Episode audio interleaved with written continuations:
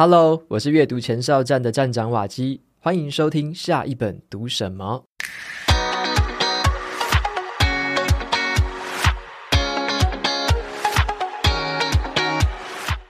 今天我要跟大家分享的这本书叫做《精准叙事》。那这本书呢，会帮我们把自己的经验跟我们的专业，透过一种有步骤跟有架构的方式哦，转换成就是精彩动人的故事。那这次我就特别邀请到这本书的作者洪振宇老师来上我的节目，那接受我的采访，跟大家分享一下说这一本书的写作动机，还有这本书想要解决的问题，也顺便来教我们几个说故事的好方法跟工具。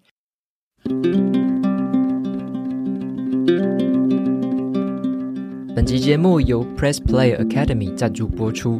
我想要推荐给大家啊，我自己在耳边说书这个平台上面分享的三本好书。这些书呢，只有独家上架在耳边说书的平台。那平常的话，在下一本读什么是听不到的哦。第一本是《勾引大脑》，谈的是为什么说故事比说数据还要容易说服别人。第二本是《理性》。谈的是如何帮我们达到一个当下感到有意义的一个目标，用理性的一个方式来做到。那第三本呢，是一次读十本书的串联阅读法，谈的是怎么样把读过的书串联成一个知识平台。如果啊，你还没有加入耳边说书，但是你也想要听这三本书的话，你现在呢可以用瓦基粉丝的专属方案，就可以免费试听一整个月哦。只要透过节目资讯栏的连结来注册，就可以听到耳边说书站上超过四百多本的说书。那另外呢，也跟大家来分享一下，耳边说书在六月份有一个特别企划，叫做听书养成计划。只要在六月十四号之前，你听完耳边说书指定的这个本数，就是一本、三本或者是十本，你就可以获得这个成就徽章哦。获得这个徽章，你就可以取得 Press Play Academy 上面的平台点数。只要你累积点数的话，购买 Press Play Academy 的课程，最高就折抵百分之十，或者是啊，你首次订阅任何的专案哦，也可以再折抵百分之二十。邀请你前往耳边说书，一起参加这次的听书养成计划吧。那首先呢，我就先请振宇老师来跟听众朋友们打声招呼。各位听众，大家好，我是洪振宇。很开心，真的可以邀请到你。那我先简单介绍一下洪老师，给我们听众朋友认识一下。好，洪振宇老师呢是有非常丰富的这个产业经验哦。他当过记者，也当过杂志的编辑，还有创意总监。那后来更成为了企业顾问，也成为了这个专业的讲师。那他就是很擅长用创新跟有趣的这个教学手法，带学生就是检视自己的包含说话的习惯啊，然后呢，掌握我们在沟通的时候那种化繁为简的技巧。那他也很擅长把复杂的事情变得比较简化又有趣。那他的讲座跟课程就会帮学生去培养这个故事力、提问力、写作力跟这个企划力。那他写过的前两本书哦，我都非常喜欢，分别是《精准提问》跟《精准写作》。那他最近推出这本书哦，大家应该有注意到书名叫做《精准叙事》，一听就知道是这个三部曲啊，精准三部曲。嗯、对，所以呢，我的第一个问题当然就要先问一下老师说，为什么想要写这个第三本的这个精准系列的第三本书？因为我想说，大家可能会觉得说，市面上是不是有那种很多在说故事、如何说故事这方面主题？那为什么老师会想要挑这个主题来进行书写？好，其实瓦基问题是很重要。其实老实说，应该是精准叙事，可能应该是我的第一本。按理说啦，因为我教说故事大概教十几年，那就瓦基问到问题，我也想一下。其实写作书其实市面上有非常多，很多很多很多。那提问书市面上也很多很多。那故事书、故事方法书也很多。那我刚好都在教，所以我会看别人国内外的书是怎么看这些技能。那以写作为例哈，你写作书太多，我就不满意啊，所以我要用我的方法，比如说我都教了之后，再用我的方法跟案例，呃，来教。那提问也是，那说故事因为教更久，那其实就是如果市面上有很棒的方法书，我当然完全用它的，但是因为不可能，我的个性绝对不是这样，就是我发现百分之八十的，应该七十的书。故事方法书都是编剧跟小说家写的。嗯，那他们都是以编剧叫做虚构，虚构就是说，他这个故事可能不是真实的，他等于是为了要拍电视剧、电影或是创作而做。那可是我们大部分的人啊，真正需求绝对不是要去讲一个虚构的故事，因为我们没有要创作，我们只是如何把我的专业跟我的经验整理的有条有理，然后讲的有趣，化化繁为简，而且去芜存菁。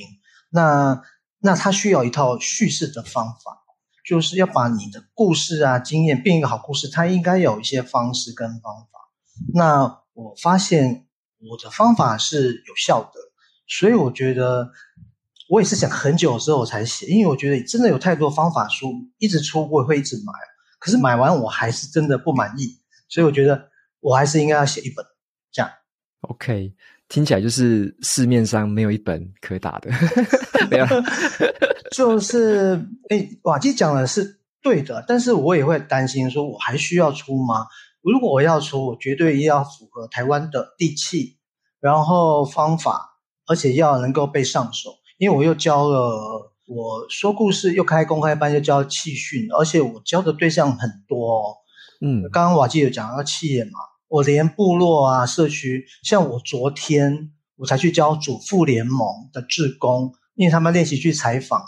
去采访一些有名的志工、好的志工，或是主妇联盟的店长。那他们就先学提问，然后再讲故事，就发现糟糕，问完的内容很多都还是平铺直叙，或者都是口号道理，他没有办法让我们难忘。所以我觉得，我光是像昨天，他们都是三十几岁的妈妈，三四十岁的妈妈哦，我还是用我的故事四 P，等下瓦基会问我嘛，叫他们让他们把原来的流水账或是都是一些道理啊，坚持转成可被理解的故事。对，嗯哼嗯哼。我这边也想跟老师分享一下我自己，嗯，就是我也看了一些类似故事类型的书，我发现好像除了刚刚老师说的那种比较偏编剧或者是虚构故事之外，对，还有一种好像是比较像市场行销，有点品牌行销啊，然后要卖产品啊，卖东西的那种销售那种故事，嗯，销售的故事。那老师这一本会让我觉得是更贴近我们更普通人的需求，欸，诶、哦，就是像。我们在职场上，或者说我们平常在跟别人沟通，嗯，像我要可能要跟别人讲一件事情，但是我如果没有一个故事的这个叙事的方法在脑里面的话，对，好像就只是用想要用事实、想要用数字去说服别人，可是对，没错，并没有让对方先进到那个我们叙事那个故事的情境里面，这好像就对，没错，没有办法动之以情，或者是勾起人家的那种共鸣的感觉，这样。对。其实瓦基讲的没有错啊，嗯、就是因为我们用事实来讲啊，因为我们很习惯就是讲事实，很多数据啊，呃，不是你的呃经验背景很强，可是会跟别人觉得那跟我有什么关？他没有一个连接感。那因为我们现在数位时代嘛，可是故事是一个很古老的类比的思考，它是透过一个故事引发我们去联想，进入那个情境，不管它是虚构的还是真实的，让我们可以被理解。你讲那么多，其实是让我可以进入那个情境去联想，然后会有感觉的。这样我们接下来往后谈会比较好讲。刚刚瓦基也提到，就是当我刚刚是说七成是编剧书，嗯，大概也有到两到三成是行销跟销售。那我自己在看哈，我还是觉得编剧书的方法是很有系统的。那市场行销的书，我觉得看来看去啊，他们都说有故事哦，但是我看完还是我还是不知道该。嗯，他们的方法就有有方法，但是我我就觉得不太够，因为我们太快想要销售，嗯，那种心机。嗯、但是我们可不可以先练习把一个故事先说好？说好之后，你再想这故事要怎么包装，怎么产品，我觉得会比较好。太快要联想到销售啊，其实我觉得消费者也不是傻瓜，他都知道你在卖东西，一卖东西那个警觉叮就出来了。如果你的故事是真的是很真实的，我觉得那个故事是很容易打动人的。嗯嗯嗯，非常同意，就是有点像，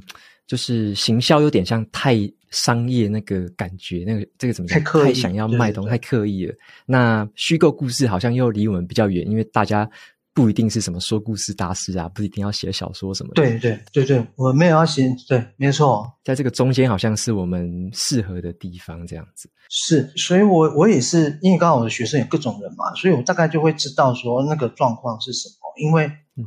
因为我们都觉得我们每天都在追剧，就是其实我们每天都在故事里，但是呢，我们现在大部分故事都是 Netflix 串流平台的虚构的故事，那很好啊，那个是让我们放松。可是其实我们有一大部分时间是在我们的跟人家互动的世界里，包括你要怎么解决问题，你要怎么沟通，其实你的经验都可以变成一个故事，只是我们似乎少了一个方法把它转成可被沟通的内容。嗯，OK。那我就接着这个话题，我来问老师说：“啊、你可以帮我们定义一下，说哪些人或是怎么样种类的人，他会需要学会这种叙事的能力？像是我问这个问题，是因为像一般上班族嘛，可能就觉得说我每天只要把重复很 routine 的公式做完就可以啦，为什么我还要特别学会去说故事呢？那你觉得啊，就是说这个说故事的能力会怎么样，就是很具体的会影响到我们的生活？”其实吧，其实这问题也是很很棒的。其实我们古代到现在，我们都在透过说故事在沟通。说故事，每天你一家下班后回家之后，你跟你家人除了讲琐事之外，你可能会讲今天遇到什么样的客户，他怎么刁难你，或是他有什么，那你后来怎么解决，或是没办法解决，那你怎么努力？其实，当你在跟人家转述你那个经验的时候啊，其实你是在讲一个故事给别人听。那你想啊？我们古代可能去打猎，去射长毛象，或者是去呃猛犸象啊，或者是剑齿虎。然后到后面，因为以前古代没有文字啊，我们用语言讲话，我可能跟瓦兹说：“哎，我跟你讲，我今天去哪里遇到一个牙很长的老虎，那个地方你很小心，否则像我今天我怎么跑，他就一直追我。还好我机智过人，滚了一圈离开他。下次你遇到他，你要小心。所以这次我就在转述一个故事，因为我我得把我的经验。转交给你，但是我很难说，我把那个经验一分一秒倒带给你听，那是很难的。你会觉得哦，我想听的是重点。那你看转成现代语言也是啊，就是说，当跟你不熟的人，你想要提案给他证明你的专业能力很强的时候，你讲很多专业，我们刚刚瓦瓦基讲，你有很多事实，你有很多经验背景，可是那个都是叫事实，就是外在的，他会觉得跟我无关呐、啊。那我记得像伊隆马斯克啊。他也是说，如果他面试人家，他会考你文写作或作文。他第一个题目就问你说：“你曾经解决过什么样的难题？”哎，这个难题就是一个故事，因为一定发生一个没想到的问题，或是长官给你一个任务，然后这个任务你可能不熟悉，你该怎么办？那你可能可能碰到很多挫折、刁难，最后你想办法解决，那就变一个故事。嗯，那你如果你跟人家讲完这故事，人家就会发现哦，你在这个情境下遇到这个问题，你怎么解决？那我就比较理解你的专业能力，还有你的沟通能力，还有你怎么遇到问题怎么解决的态度。我觉得那就是一个故事要传达的意义。那我觉得，不管你是老师、工程师，像瓦基以前是工程师主管啊，上班族、高阶主管、领导人、总统啊，或是市长，你不可能一直讲理念，嗯，你一定讲具体你怎么解决一个问题的经验，那就是故事，我们就可以理解你的专业了。嗯哼，嗯哼，那这样子，我刚刚听到一个关键字，是有点像在沟通上面可以帮我们，就是有点像提高沟通的成效，或者说达到更好的效果。没错。嗯，那我想要请问，像老师你自己在你个人经验上面呢，啊，好，有没有哪一种你遇过什么特别困难的情况，最后是透过这种叙事、这种跟人家说故事的方式来帮你解决那一个困难的？哇，其实这个问题我是其实想很久。那我讲一个故事好了。就是我曾经当一家超商连锁超商的故事培训的讲师嘛，他们是要教很多优秀店长怎么样说好自己的故事哦。那我们沟通，我沟通三四次哦。其实按理说，其实一般我们沟通就是一次两次谈完就好。那我记得第一次是跟窗口，第二次跟主管，主管聊聊，我就会讲经验，还有讲我怎么教嘛。那主管说，那我们来第三次，我们来 rehearsal，因为他很喜欢把每一个 SOP 几分钟完成什么。这样我就觉得不是很舒服，因为我觉得我花那么多时间还要给你 SOP，但我想说没有关系，为了要教好。那第三次呢？比如说哈，我说这个前十分钟我要讲一个故事，我这个故事讲完之后，再我就问大家故事学到什么。接着呢，我就拆解故事，然后呢，我讲完我 run run down 大概是那个嘛，他就皱着眉头说：“我我不知道店长上完这课要干嘛。那我就想说，怎么了？他说没有感觉啊，我不知道你要做什么。那我当下就又很不舒服。我已经被你要求来这么多次，然后第二次才顺利沟通，你现在又说不知道为什么要学这个。那我当下就想说，怎么会这样？后来想说，哎呀，我漏了一件事，我没有跟他说故事，因为我跟他说第一个故事啊，第一个故事我讲完要做这个动作，可是因为我没有讲一个故事，他就觉得他没有感觉。那我后来就讲了一个故事，他听完就笑，他说我懂，好，我们开始这样。那宝杰，你要听听我讲那是什么故事？很很好奇，很好奇，到底怎么去说服他？好，好，好，其实其实就没有说服。我讲的是，其实我曾经又当一个百货公司的顾问，然后也要教说故事。我教的是一堆的店长，嗯、然后呢，其中有个店长讲一个故事，我觉得超难忘，我就把这故事拿来讲。那故事就是说，他们有一年要办摸彩。那抽中一台机车，好，那新进一个员工就负责要做摸彩这个箱，结果他丢了十三张，按理说就一张机车券，抽中就机车券，他不小心印太多，印了十三张，结果那天请问抽中几个人？十三个台，哇！可是他们只有一台，那主管说我根本没有预算，你弄错我们怎么办？然后我就说对，那怎么办？主管就是说。你当然可以上报长官了，但是因为我们的预算都定了，你是不可能买另外十二台，而且其实那个规定就讲说中一台机车，可是有十三台人中，其实也不符合当时的规定，可是你又不能给人家不领，所以当下他就跟着那个男生去拜托十三家，跟他们讲说我们弄错了，那我们真的只能抽一台，请大家可不可以放弃？好，那当然一开始三个人没有人放，他说是你的错误。那后来呢？他还是不死心，他觉得只做错事情应该要承担，所以他就开始说服。他说服了好几次，最后呢，总共有十二个人放弃，哎，十一个人放弃，嗯、所以就就两台嘛。所以他那个主管再加这个做错员工两个人和贴钱买一台，所以等于就是皆大欢喜。当然，另外十几个人他们还是送他们的礼物，只是就不是机车。那我就问说：“哎呦。”那后来解决，这个男生后来怎么办？被开除吗？他说没有，他现在成为他最重要的财务主管，因为他再也没有犯错。那我把这故事一讲完，就那刚刚讲仓烧主管就听懂了，因为我我就是要透过这个故事来讲说，故事到底的力量是什么？其实就是说，犯错啊要勇于面对啊，不要只是想用钱或是逃避解决。他就听懂，听懂之后他就说：“来，我们继续。”所以我们后来就去上课，上了就还蛮顺。哦、oh，OK，故事讲完了，那我真的要把好多故事先稍微记下来，就很多场合可以用到。对，就是其实瓦基也是啊，我们工作上，不管瓦基现在是在做自由工作者，还是你以前在当工程师主管，一定累积很多遇到问题、挑战怎么解决的故事，或是你听到别人讲故事，就可以把它借过来。所以我有时候就是借不同故事，或是我自己发生的故事来。作为我教学呀、啊、演讲呀、啊、沟通的时候的开场故事。OK OK，、嗯、那我就真的蛮佩服。像我在看你这本书的时候，就很佩服你会把这种原本故事或故事线，哦、原本我比较熟悉的是那种虚构的故事的那种拆解。那你好像也把这种我们普通生活中的故事，你也把它这种故事线也拆解的算很真的是很精准。那我想要跟你请教，就是让你来跟听众朋友分享一下，说你在分析了这么多种故事之后啊，嗯，你会发现说它有什么共通的元素呢？好，那这些元素是什么？好，可以怎么样理解？其实啊，我我会讲一个有趣的故事哦，就是我以前有一次哈，我被一家叫故事公司，那家公司其实在做的是把剧本卖掉。哦，然后他们来找我去教，那我很意外说，说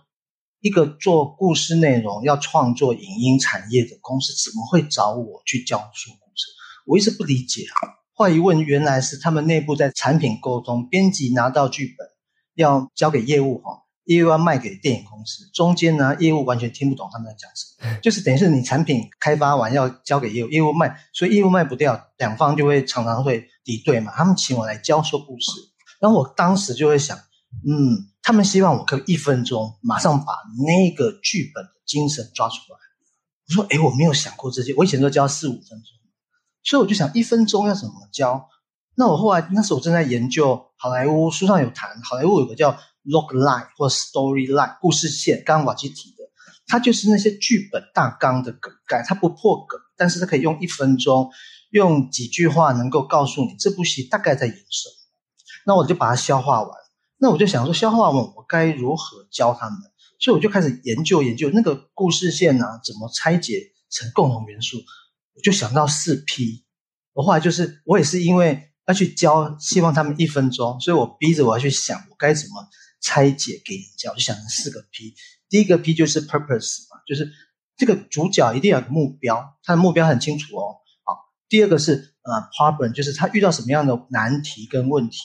目标遇到什么难题。第三个 P 是 promise，就是说遇到这个难题，他仍坚持下去的动机，他可以放弃哦。那第三个 P 是 promise，是代表说他愿意去投入跟承诺这件事情。第四个 P 叫 practice，就是实践、付出。那我就把这四个 P 拆解完之后，就变成故事线的四元素。我后来就交给那家故事内容公司，他们马上就现学现卖。但我后来还是教九宫格啊。我就用四 P 加九宫格教给他们之后，他们后来以后，他们只要产品开会啊，就是编辑部门要报他们的新的剧本小说给业务的时候，他们全部拿九宫格来核对。他们开会就会照那个有没有符合洪老师教的架构，他们只要通过，他们会了，他拿去卖给电影公司，他们就好很好沟通。OK，所以我刚刚又讲一个故事哦，oh. 就是四 P，嗯，刚刚有的是就是四 P 怎么来，就是故事线。可是国外讲故事线，他也没讲得很清楚。就是对我来说哈，就是说写书的人当然可以写说故事线很重要，故事大纲。可是对教学者来说，如果你没有给他拆解成可被操作的元素啊，我的学生他是不知道怎么用，就是你讲完他还是不知道怎么办。所以我必须要负责把它拆解成一个一个像。工程模组一样，让它才能被 run 起来。所以等于说，我自己就从里面领悟到一些关键要素，就叫四 P。嗯嗯哼，诶，老师，你这个四批里面，我有一个想要特别问你的是第三个，第三个是叫做 promise。promise，因为我在读你这本书看到这个地方，我觉得蛮有趣的，就是。嗯 Promise，它有点像是说这一个主角他的决心，或者说他到底对他许下什么承诺，他为什么想要去解决这个问题，然后为什么他要采取这么大的 practice，这么困难的 practice 去突破这件事情，他的那个 promise 到底是什么？那我蛮好奇的是说，像我们可能看，例如说我们在职场上可能说、嗯、啊，我克服了一个很困难的简报啊，最后我的 practice 是我报告给主管的，然后我我就。诶，成功了。可是这个只是一个很平铺直叙的一个过程。那我看到你试着用这种 promise 的元素加进去，好像就会要让我们去更拆解出说，这个主角他背后的心态，或者说他更底层的那一个东西到底是什么？好像这个东西只要一出来，这个故事就更有了那个生命力，这种感觉，这是让我对觉得印象深刻的。是，瓦基讲的很重要，就是我讲为什么？因为我们其实大部分人，尤其是工程师，或是呃理工，或是财务背景，他会觉得我只要好就好，我只要能够解决方案就好。为什么要讲动机想法？那不重要。可是我觉得一个故事的关键就是说，你遇到这个问题麻烦哈，故事就是找麻烦。因为这个麻烦，你为什么要坚持下去？然后你坚持之后，你发现什么不一样的事情，启发你，让你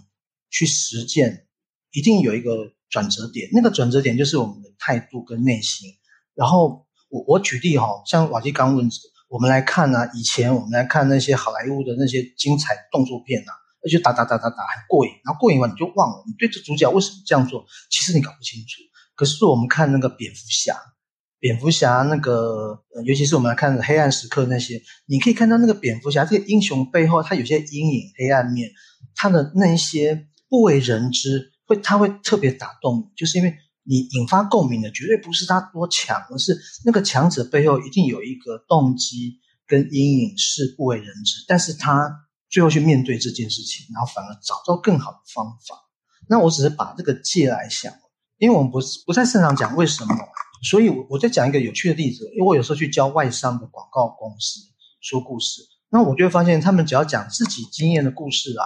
诶，都讲很好玩，就是出去玩。可是只要讲工作上，他们就讲不清楚那个 promise。那我问他说：“就这样啊？”我说：“一定有原因的。”他说：“哎，我没想太多。”哎，导致于他们后来的事情，他的 parties 就不清楚。因为他对每个细节都不是人，他只是把它交代了。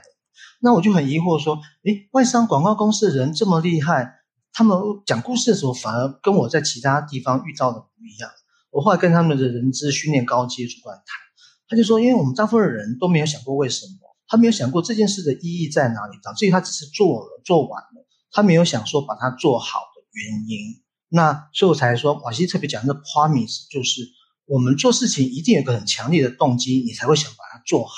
而不是做。那一个好故事做好才是故事，做完呢，你只是完成交办任务，我觉得那没有什么挑战。故事来源就是找麻烦，这个麻烦是自找的，也可能是他人找的。可是你当中你遇到了一波一波的难题，你能够一直转换想法，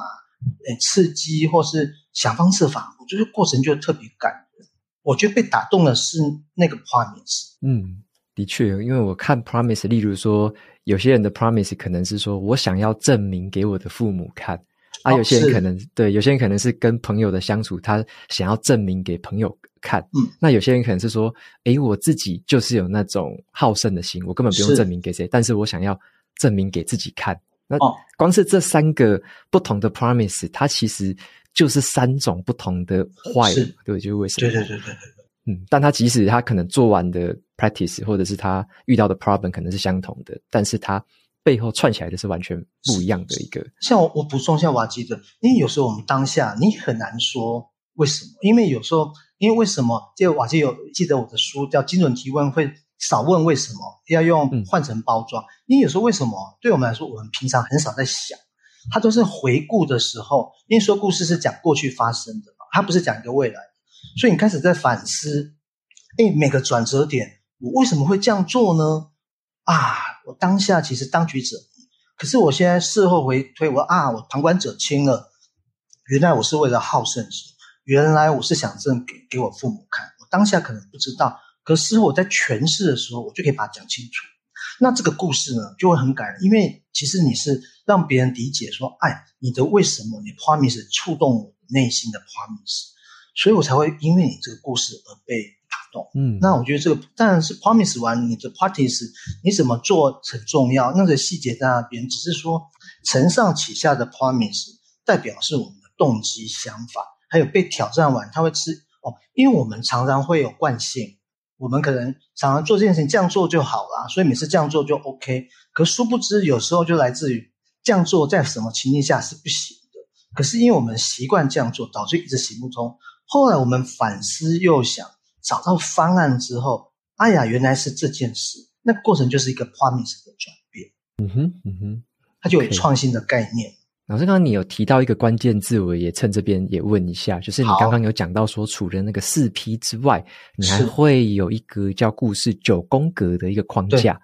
去把它做一个整合。那我自己觉得这个九宫格是一个很好用的模板，我也正在试着用这个模板来回顾一些我自己的故事啦。那想要请你简单帮听众朋友们介绍一下这个九宫格模板是什么样的东西，可以在哪些地方用到？这样，其实有九个模板来比我之前刚刚讲说一分钟说故事的四 P 来的更长。那就是嗯哦，当然我有一个故事啦。那那个故事就是说，如果大家知道好莱坞典型两千多年来。从亚里士多德到现在，我们在教主流的说故事，电影、戏剧都是叫三幕剧，一幕一幕一幕，你把它想一波三折的意思啊。好，一波三折，一幕第一幕通常都会是诶问题发生的，哦是任务开始的，第二幕是说难题出现，是没想到，第三幕遇到更难的难题以及解决，故事结束，他把它切开，它叫做时间发展的序列。那我后来就是因为一开始我也是这样教，可是我的细节不够，导致学员大概学了一知半解。我当下可以帮他，但是有些人一离开他就忘了，所以我后来一直想方设法重新思考，说应该要怎么做。我后来大概找到了，如果用九宫格，它很简洁，你把它想成哈，就是 what、why 跟好这三个，我们是从上而下，what、why、how。第一幕、第二幕也是 what、why、how，第三幕 what、why、how，就是第一幕一定是。发生了一件任务，或是找到一个目标，但是这个目标到底重要？那让你要去执行。好，这是第一幕，我们就要把这个情境讲好。那第二幕呢，就会发现说，没想到遇到一个没想到的挑战，原本以为不难的，那这挑战遇到啊，我们为什么不逃避，还要去面对挑战？一定有动机。好，那你的画面是接下来，因为这样，我要怎么努力想方设法去解决它？可是又没想到一波第三折，又没想到还是有难题没被解决。那这个时候，也许有人帮你，也许有人启发，也许环境变化让你得到新的 new idea。我觉得那时候创新啊，想法出现说，哎呀，原来我应该这样转弯才对。然后你再去实践它，就故事就结束。所以你把想这个九个格子啊，三分钟啊，两分钟、五分钟、一小时啊，他都可以用这个三幕去把它讲完，只是讲多细而已。那我后来就是用四 P 去把它重灌一次，就是第一幕啊，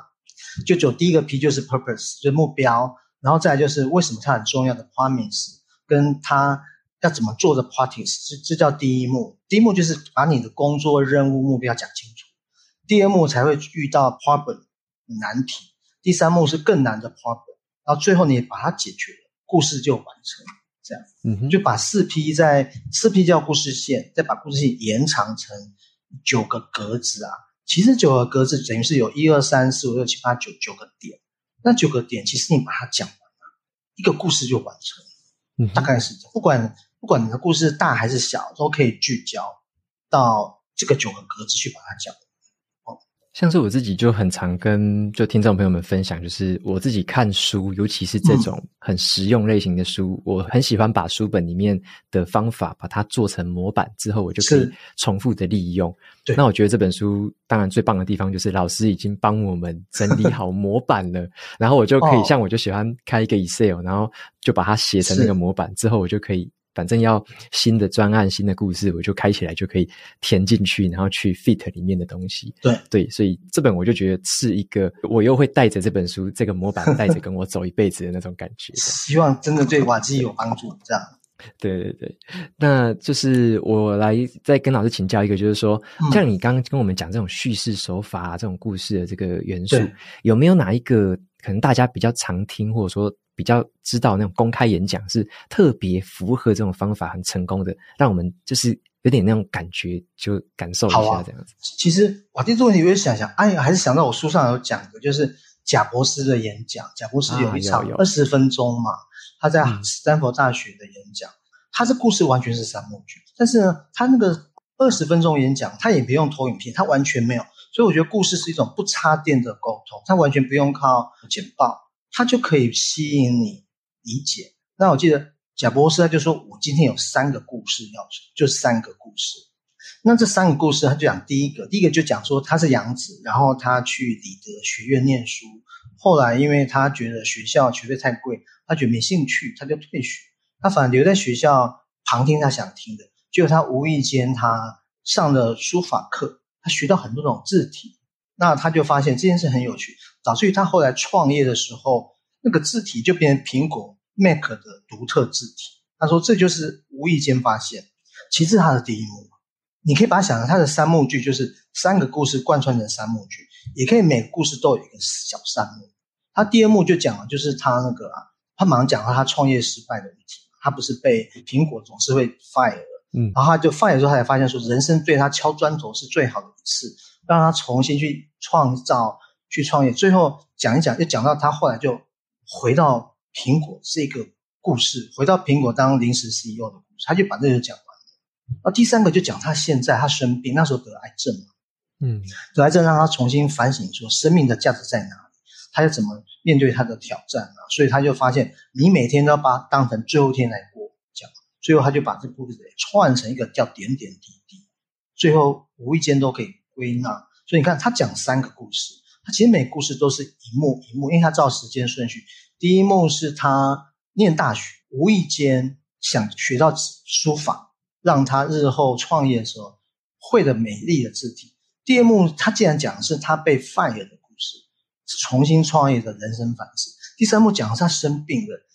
启示，所以他有一个时间轴，然后每个故事都有一个三幕的变化。那我就把它拆解成很细，那我觉得他就是一个最最棒的、最厉害的。说故事高手，OK，这个故事好像我们也可以在 YouTube 上面，好像也可以看得到。YouTube 看得到他的演，他只拿一个讲稿啊，他就可以把故事讲好。所以我只是觉得说，故事呢，他不用刻意的去背诵，你只要是你发生的经验，它都在。只是我觉得我们需要是，如果像刚瓦基讲，如何你有结构的去无存菁，把亮点抓出来，然后把不重要的拿掉，重要的细节要把它放大，我觉得他的故事就会很很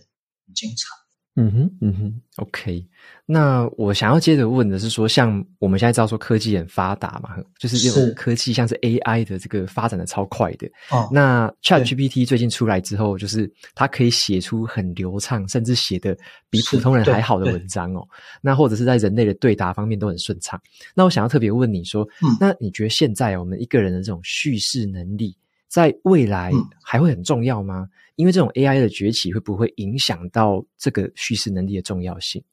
我我最最近才看了一个新闻，美国编剧工会现在在抗争，他们是靠周薪，嗯，一周，但是因为他们串流平台啊，以前美国编剧工会是一次可以写很多美剧的剧集，他一次可以写几几十集嘛，嗯，那现在因为串流都是一次只有八集、六集，很短，所以他们的薪水是变少，他们现在就要罢工嘛，那他们现在开始尝试用 AI 去帮他们做。编剧，我我想讲的是虚构故事这件事情，AI 一定做得到，因为他可能帮你编的八九不离，你只要给他具体的参数，落魄的警察，然后失忆的政客，还有一个金发美女，然后他们在你给他这样描述完，请你帮我写成一个故事，他可能就编一个八九不离十，再你就是怎么把它呃细节编得更好，你等于他帮你做百分之六十的大框框，在做细节，可是。问题是 AI 一定是用你过去的那些文字版本去做嘛？可是我们人生经验 AI 搜寻不到，嗯，就像瓦基的故事，因为瓦基就是瓦基，就是有你，你的故事在你脑袋瓜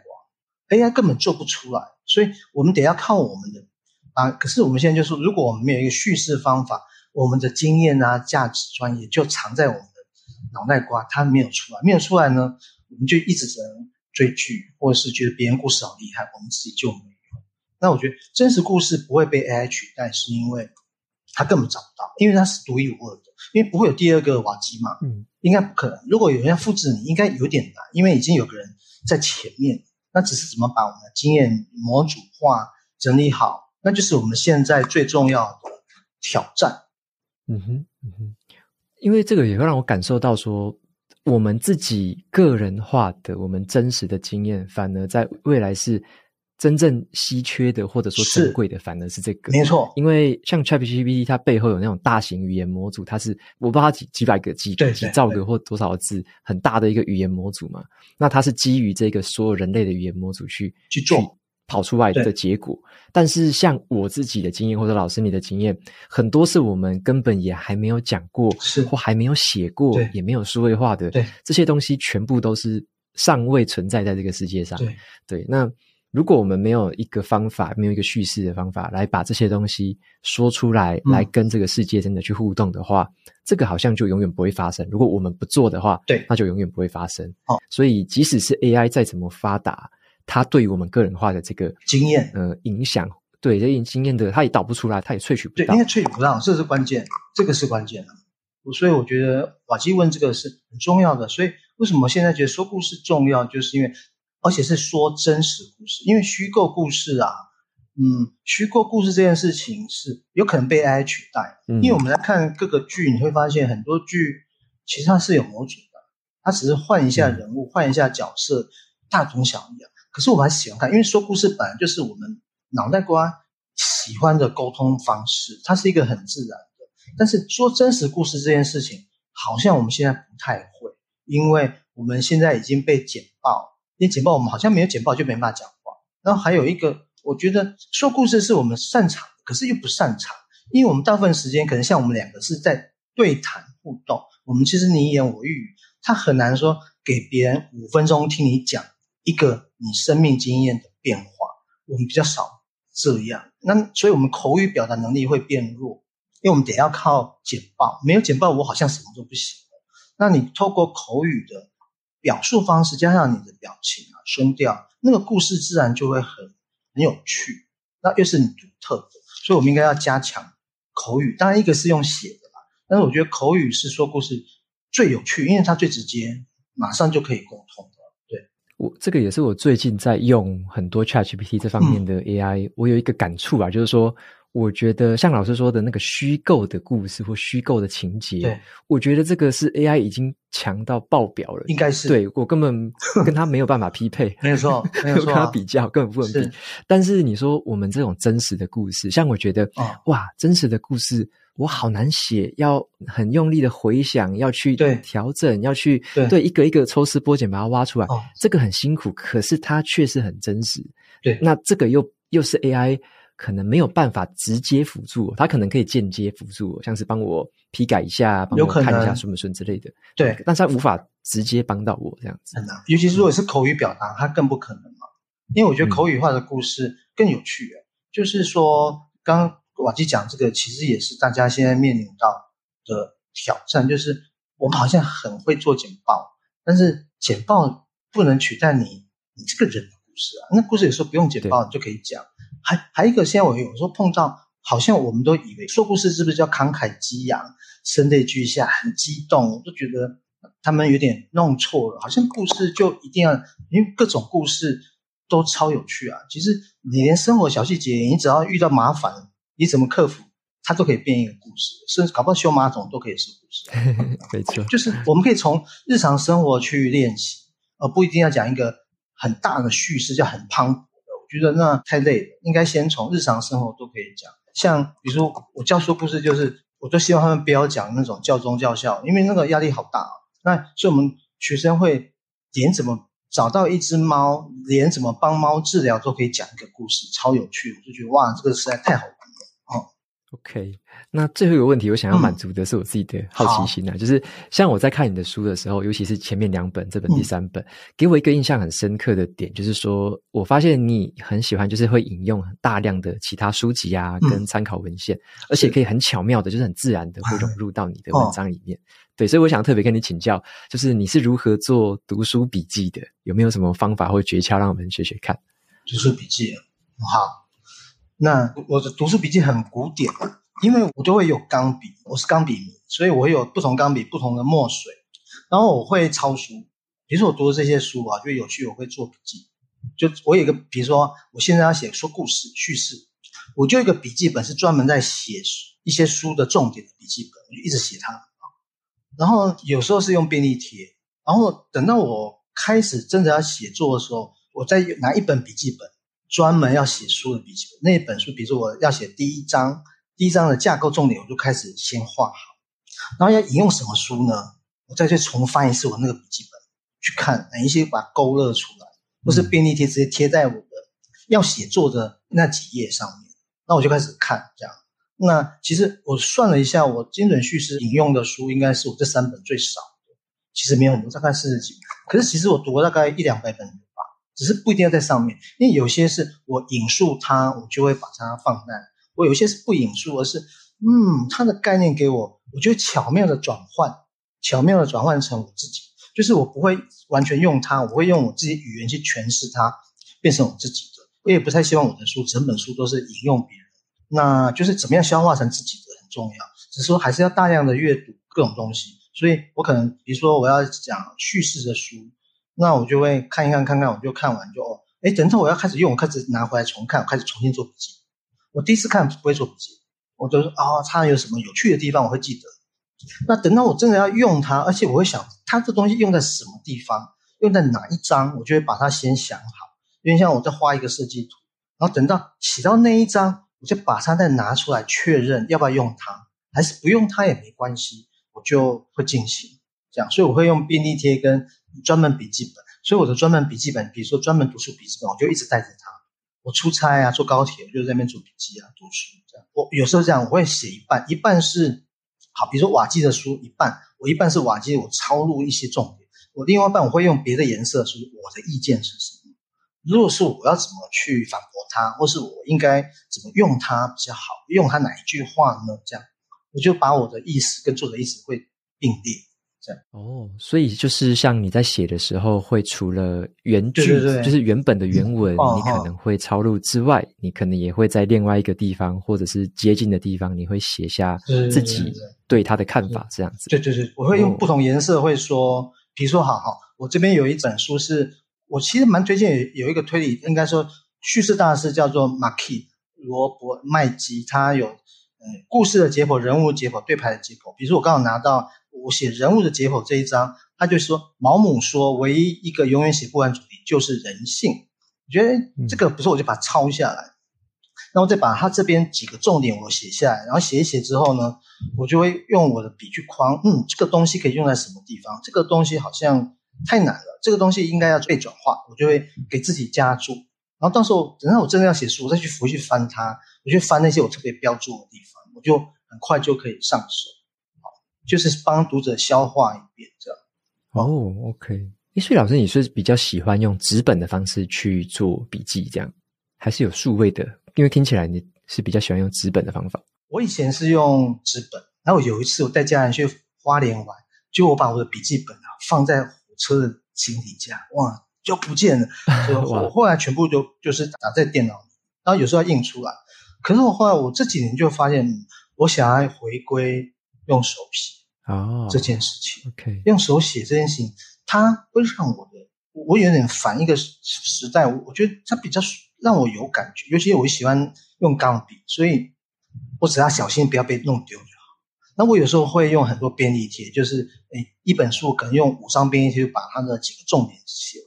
然后便利贴放着，因为像是瓦基有介绍那个卡片笔记，那它就像我们的卡片，嗯、那它可以随时被撕下来贴。比如说我现在啊要开始写这一章，我觉得它可以，我就把它贴到我的这个写作笔记本，用完它就放着，就会哦，它就会让我可以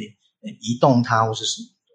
大概像这样子，所以那些好像是你在阅读完吸收之后的一个，算是一个素材吧。材当下可能你有那个便利贴啊，或者是写下的笔记纸，就有点像是素材。但是你最后会回归到你真的想要输出、你想要产出的一个结果，像是可能一本书或者是一个什么样的文章之类的，你会有一个输出的结果在那边，你再把这些素材拿回去，可能是使用，或者是把它拼凑组合这样子。对，就是说，嗯、呃，我有个问题意识，就是说，比如我最近的问题意识，就是我觉得